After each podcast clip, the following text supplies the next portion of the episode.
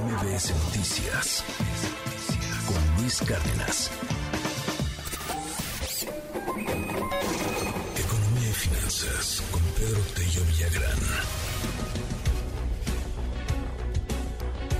¿Qué productos son los que erosionan más el poder de compra de los hogares? ¿Qué es lo que gasta más el mexicano y que pues ni modo hay que hay que gastar en ello y, y eso te deja sin, sin muchos recursos? Querido Pedro, muy buenos días, cuéntanos, qué gusto saludarte.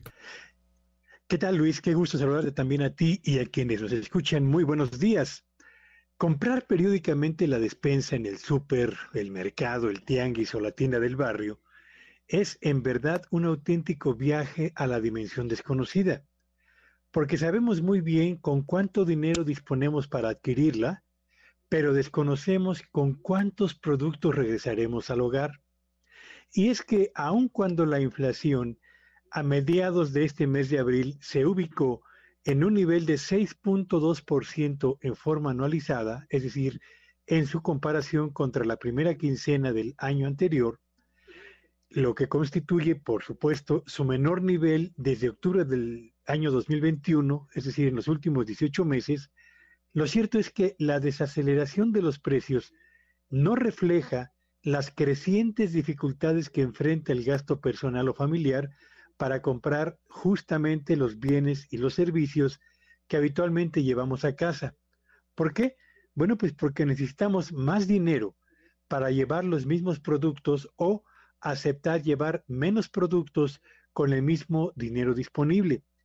¿Qué está sucediendo con los precios y por qué quienes nos escuchan, cada vez que reciben la noticia del comportamiento de la inflación o la ratificación de que ésta se está desacelerando, lo primero que salta en su mente es la duda acerca de lo que se informa contra lo que ocurre cotidianamente en la realidad de la administración de las finanzas del hogar. Bueno, pues sucede que aquellos productos que habitualmente compramos y que forman parte inevitablemente de la dieta del mexicano al margen de eh, que su domicilio se ubique en el, en el norte, en las costas, en el centro o en el sureste, pues son productos que llevan un crecimiento en sus precios mayor, mucho mayor que el crecimiento de la inflación.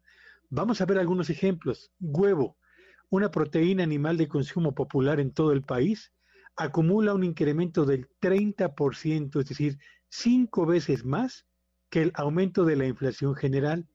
La carne de pollo, otro producto que ha sustituido en buena medida el consumo de la carne de res en buena parte del territorio nacional, acumula un incremento en su precio del 12%, casi el doble de la inflación.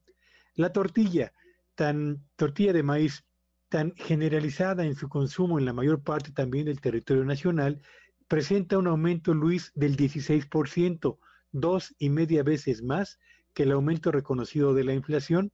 Y lo mismo ocurre con el bolillo, con un crecimiento del 14%, o el pan dulce, con un incremento del 23%. ¿Y qué decir de la pasta para sopa? Que el último reporte habla de un incremento del orden del 20%.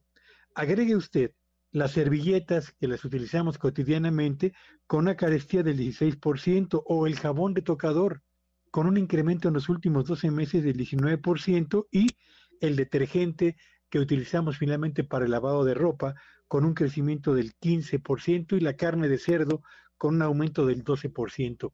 Estos ejemplos, Luis Auditorio, representan la realidad que cotidianamente están viviendo quienes adquieren la despensa familiar al momento de comprar justamente esos productos y obliga finalmente a la mayor parte de las familias a tener que renunciar a seguir adquiriendo ciertos productos o seguir manteniendo ciertos servicios o bien a cambiar de marca o finalmente a sustituirlos por productos de menor calidad o productos genéricos.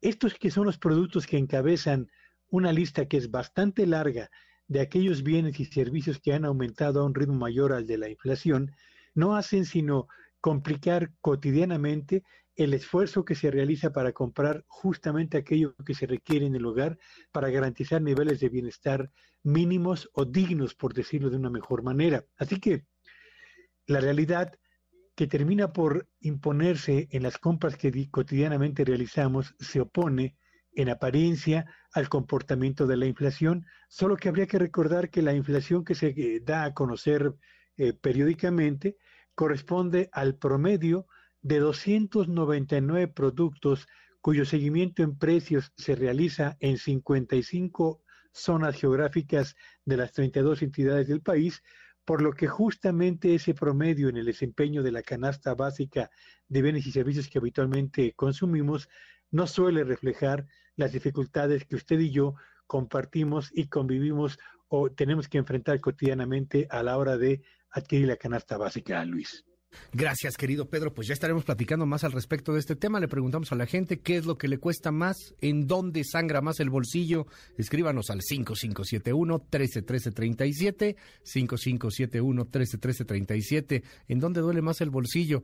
O escríbale directo a Pedro Tello. ¿Cuál es tu red, Pedro? Sígueme en Twitter en arroba Petello Villagrán y que tengan un espléndido día. MBS Noticias con Luis Cárdenas.